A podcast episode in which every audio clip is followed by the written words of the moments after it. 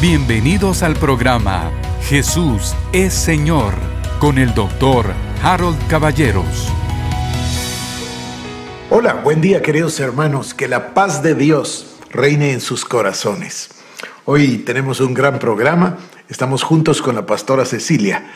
Estamos tratando con la tecnología de combinar ambos y poder ofrecerles estos programas acerca del matrimonio que habíamos ofrecido.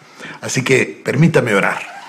Padre, oro en el nombre de Jesús que el espíritu de sabiduría y de revelación venga sobre cada uno de nosotros, mi Dios, para que podamos nosotros crecer en el conocimiento de Cristo y de la revelación neotestamentaria. Gracias, Padre, por tu palabra en el nombre de Jesús. Y ahora le damos la bienvenida a Cecilia. Hola, qué bendición poder estar acá con ustedes el día de hoy y bueno, en esta nueva modalidad que vamos a estar probando y creemos en el nombre de Jesús que va a ser una bendición para ustedes y para nosotros poder comunicarnos de esta manera. Bueno, qué bendición el, el que podamos realmente estar juntos y continuar los programas que habíamos comenzado. Cecilia y yo nos hicimos un propósito y el propósito fue retomar un libro que habíamos leído hace años, pero que es un libro magnífico porque el autor fue un hombre de Dios extraordinario que se llamó Derek Prince. Y dentro de los muchos libros que nos dejó, dejó un libro sobre el matrimonio, al que llamó el pacto matrimonial. De hecho, la verdad es que dejó dos libros sobre el matrimonio. El primer libro se refería a su primer matrimonio y se llamaba God is a Matchmaker, es decir, eh, Dios es un Dios que hace parejas. Y él tuvo a su esposa Lidia eh, y vivió con ella y adoptaron siete u ocho niñas, todas creyentes, todas casadas, todas cristianas. Y luego su esposa Lidia murió en 1998. Fue cuando él entonces escribió ese libro. Posteriormente contrajo matrimonio con Ruth, su segunda esposa, y escribió este libro sobre el pacto matrimonial. De hecho, la esposa Ruth es la que escribe el prólogo del libro. El libro es pequeño en tamaño, grande en contenido. Entonces nos propusimos nosotros, después de 40 años de casados, el poder usar como un marco de referencia el libro de Derek Prince y las ideas del pacto y compartir acerca del matrimonio. Él encontró a Cristo después de estudiar filosofía en la Universidad de Cambridge y no sé si la segunda fue Oxford, pero en las dos... Ah, no, no, no. Fue a la escuela Eton y luego fue a la Universidad de Cambridge. Y fue tan buen alumno que lo contrataron de profesor. Así que él en realidad eh, escribe como habla, tienes toda la razón, porque es, siempre solo enseña y además con su tono de voz. Sí. Y además el acento inglés, ¿verdad? Sí, fantástico. Bueno, muy particular. Yo en el programa de ayer hacía mención a lo que entiendo que es verdaderamente el concepto fundamental del, libro del hermano Derek Prince o, de las ideas de Derek Prince, que al final pues son ideas 100% bíblicas. Él parte del concepto de que el Señor Jesucristo le dice a los judíos, a los fariseos, ustedes abandonaron el orden original. Yo los quiero regresar a ustedes a Génesis y recordarles que Dios dijo, por esto el hombre dejará a su padre y a su madre se unirá a su mujer y serán una sola carne. De hecho, el, justamente el hecho de que haya sacado a Eva del costado de Adán te hace ver que Adán estaba incompleto hasta que encontró la ayuda idónea. Esto es una cosa que es una revelación, porque no es cualquier ayuda idónea. No te pueden poner la costilla de cualquier otra persona, tiene que ser exactamente la tuya. Es decir, Dios había hecho un plan perfecto para unir a dos personas. Luego, el concepto que a mí me conmueve, que me parece realmente lo importante, lo que mencioné ayer, es el concepto de esa palabra que es tan importante, fundamental en la Biblia, que es la palabra pacto. El concepto del pacto no existiría si no fuera por el amor de Dios. Dios Todopoderoso es el que nos concedió a nosotros un pacto. Pacto con Adán, pacto con Noé, por supuesto el pacto con Abraham y como lo dije ayer, ni mencionar el nuevo pacto en la sangre de Jesucristo. cuando hablas de lo que Jesús decía, ¿verdad? Cuando lo dijo en Mateo 19, capítulo 3 al 5, él se enfrenta con los fariseos y empieza en, ese, en esa discusión que él tiene en el principio. Y esto nos lleva otra vez a este plan original en Génesis, donde vemos esto que tú estás diciendo, ¿verdad? Cómo Dios hizo que el matrimonio sea un pacto, un pacto y esa verdad. Eh, Derek Prince le dice que es como el secreto del matrimonio, que realmente es la, verdad que hace que el matrimonio sea lo que Dios originalmente eh, lo creó para que fuese, ¿verdad? Cuando empieza entonces a, hablar acerca del pacto, qué es el pacto, cómo se corta un pacto, eh, qué implicaciones tiene hacer un pacto y luego lo vamos viendo con el matrimonio, porque se da, se da pues eh, se va viendo como cuando Jesús dice en el principio, o sea, en Génesis, este es el plan original de Dios, era que nuestro matrimonio fuese un pacto, pero no solo un pacto cualquiera o un pacto de los que ahora estamos acostumbrados a, hacer o como decíamos, tal vez un contrato, sino que este es un pacto inclusive más profundo de lo que nosotros eh, estamos acostumbrados a hacer un pacto, ¿verdad? Un pacto que requiere un sacrificio. Cuando hablamos del pacto que el Señor nos enseña, cómo es un pacto en la Biblia, cómo Él hace ese pacto con Abraham. Ay, la verdad es que dan ganas de meterse más en detalle en ese pacto en sí, porque nos enseña tanto y tanto del matrimonio o de lo que podemos aprender cuando Jesús hablaba con los fariseos. Entonces, no sé si pudiéramos tomar un tiempo más acá, eh, Harold, para platicar acerca de, esto en detalle, en lo que, por ejemplo, en las enseñanzas que podemos sacar de lo que Jesús hablaba con los fariseos, para empezar. Sí, bueno, yo me comprometo a hacerlo. Ya mencionamos nosotros en su tiempo, hace más de un año, el tema del pacto de sangre, y yo creo que conviene mucho retomarlo. Ahora, yo quisiera resaltar dos ideas acerca del pacto. El pacto es lo más solemne que existe y apareja que es inquebrantable, irrompible. Entonces, fíjate cómo estás tú mencionando el tema de la cultura moderna. En la cultura moderna el, matrimonio se ha vuelto un contrato, no en los países latinoamericanos, pero en Estados Unidos es muy común que se hable de un prenup agreement. Es un convenio prenupcial donde si el hombre es muy rico, ella renuncia o hacen pactos.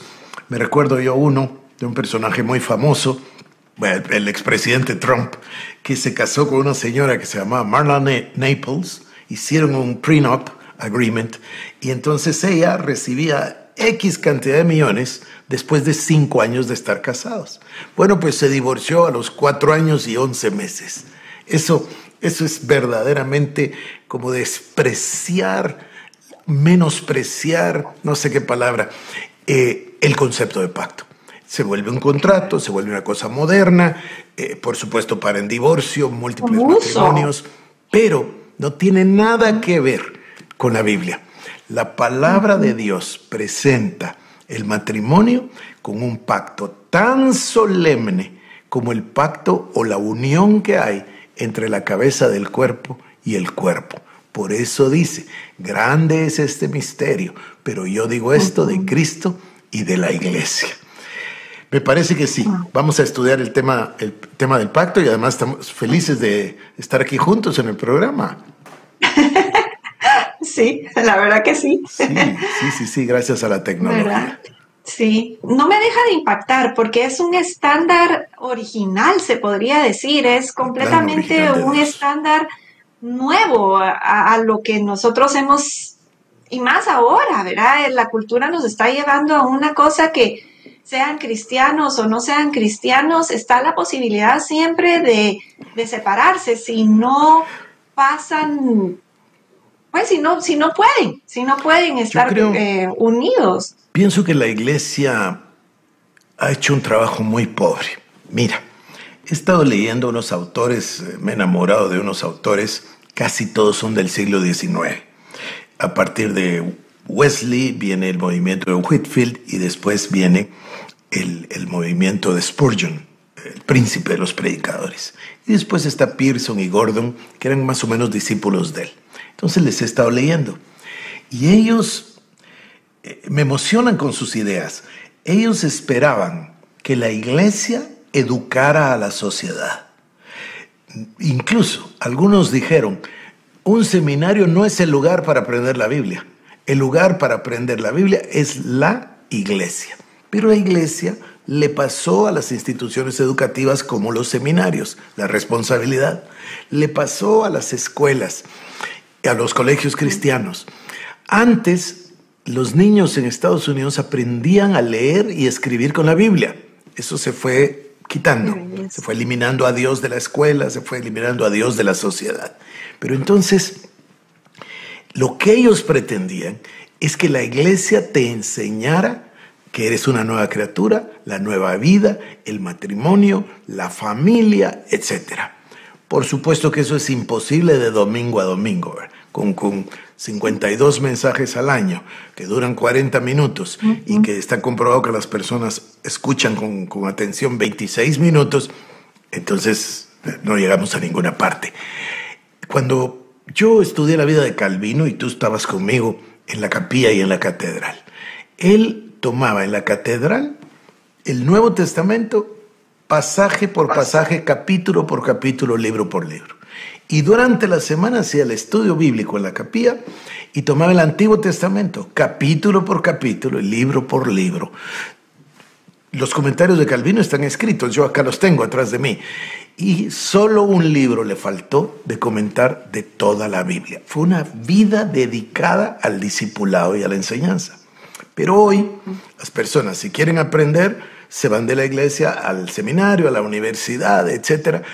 E incluso, me da pena decirlo, pero muchísimos eh, seminarios evangélicos ya no son evangélicos. Yo mismo estuve en la Escuela de Divinidad donde se usaba el, el, método del criticismo histórico y se eliminaba todo lo sobrenatural de la Biblia.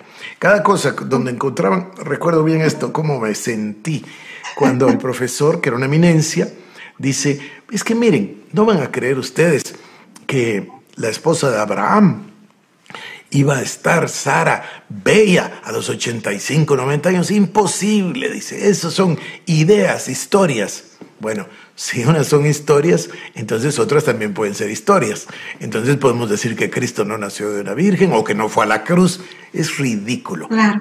La palabra de Dios es verdad y así debemos acercarnos. Entonces, me fui muy largo, perdón. Lo que quería decir es que la iglesia la encargada de enseñar y esa responsabilidad que cedimos, a la cual renunciamos, ahora necesitamos retomarla. Es maravilloso esto de estar todos los días juntos. Yo espero pues que cada uno pueda tomar las enseñanzas y ponerlas en práctica, porque tendríamos matrimonios distintos si supiéramos perfectamente que es un pacto, para qué sirve, cómo, y, la responsabilidad con los hijos y la responsabilidad con Dios por hacer un pacto. Porque sí queremos ser del cuerpo de Cristo, sí queremos ser de la iglesia. Bueno, ahí hay un pacto similarísimo, así lo dice el Señor. Correcto. Y, y, es importante notar que no necesariamente cuando te cae el norte, digámoslo así, cuando te das cuenta de que es verdaderamente un pacto, que los problemas o las situaciones difíciles o las, las cosas que suceden en el matrimonio se den. Simplemente es una forma, un entendimiento de saber que sabes, que sabes que se ha hecho un pacto y que el pacto es inquebrantable. Entonces, las posibles circunstancias que puedan venir al matrimonio, las diferencias de opinión o lo que sea que cause molestias, tiene que en algún momento encarrilarse o tiene que llegar a un reciben de otra manera. Porque es así, o sea, un pacto es, un pacto. Yo no sé cómo explicar lo que traté de decir ayer. Si entendemos que es un pacto inquebrantable, solemne, y voy a añadir la palabra divino, entonces ya uno se acerca de una manera distinta y la actitud que genera es totalmente distinta. En ese sentido, vamos a tener las mismas pruebas, problemas, etcétera, que tienen todos, pero nuestra manera de verlo es distinta. A ver, voy a poner otro ejemplo, ojalá me salga bien. ¿Cuál es la meta que tenemos? ¿Cuál es la meta de los cristianos? La meta de los ah. creyentes es ir con Cristo por la eternidad, obtener la salvación, guardarla, apreciarla. Entonces, si esa es la meta, todo lo demás se organiza de acuerdo al fin, al objetivo, a la meta. Si, por el contrario, pensáramos eh, que la salvación es una cosa que, puede valer la pena, no puede valer la pena, entonces tendríamos unas vidas de cristianos que no son vidas de cristianos. Mire, ¿qué dice el apóstol Pablo? El Pablo puso su vida entera. Hoy en la mañana yo estaba meditando sobre el pasaje donde dice, yo me quisiera ir con Cristo, pero estoy en estrecho porque por causa de ustedes me debo de quedar. ¿Se dan cuenta? O sea, él se quería ir con Cristo y ya había ido al tercer cielo, había visto cosas inefables que no les dado al hombre hablar. Y sin embargo dice, bueno, por causa del ministerio, aquí estoy y voy a ir y él lo sabía, ¿verdad? Ir incluso a la tortura y al martirio. Pero bueno, me, fui a otro tema. ¿sí? A ver, subrayamos entonces el tema de que Cristo retornó, a ver, los corazones al principio y los llevó directo a Génesis. Y les dijo, recuerden que Dios instituyó el matrimonio. Por esto dejará al hombre a su padre y a su madre, se unirá a su mujer y serán una sola carne. Punto número uno. Punto número dos. Es un pacto, es solemne, viene de parte de Dios, es inquebrantable, es irrompible. Por supuesto que va a haber personas que pregunten del divorcio y del nuevo matrimonio. El nuevo matrimonio. En el caso de la viudez está clarísimo. Está clarísimo, ¿verdad? Dice, si, si un hombre muere, la mujer queda libre de la ley y puede contraer otro matrimonio. El ejemplo perfecto sería el hermano Derek Prince. Entonces eso creo que no vale la pena ni mencionarlo. Pero está el otro tema que es del divorcio y el segundo matrimonio. Y esas palabras de Jesús en Mateo las tenemos que estudiar con delicadeza, porque tampoco queremos nosotros traer condenación sobre una pareja que, por ejemplo, vino hoy a Cristo, pero ya eran divorciados con anterioridad. Entonces, no se trata ahora de venir a condenarlos a ellos. Vamos a tratar ese tema.